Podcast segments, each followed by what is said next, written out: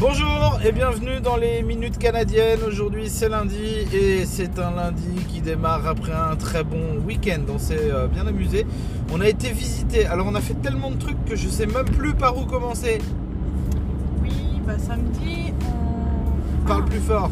Samedi, on a été jusqu'à Fundy Bay, puis on est revenu à la maison. On a vu de super paysages, on a traversé la forêt, c'était très beau. En fait on a fait en, gros on a fait un bon 2h30 de bagnole euh, pour aller visiter du pays. C'était cool. Euh, et puis c'est pas mal déjà. Bon après ce qu'on avait prévu d'aller voir au départ était fermé, mais ça on aurait dû se renseigner un peu mieux au départ. Ceci dit, c'était quand même très chouette. Hier, dimanche, on a décidé d'aller faire un petit tour à la ferme. J'ai oublié le nom de la ferme.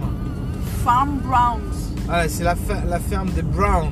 Voilà, euh, où c'était très chouette parce que du coup, ils font une balade en tracteur dans la forêt. euh, ils- il y a des sucres d'orge qui apparaissent miraculeusement dans les arbres au nom des enfants.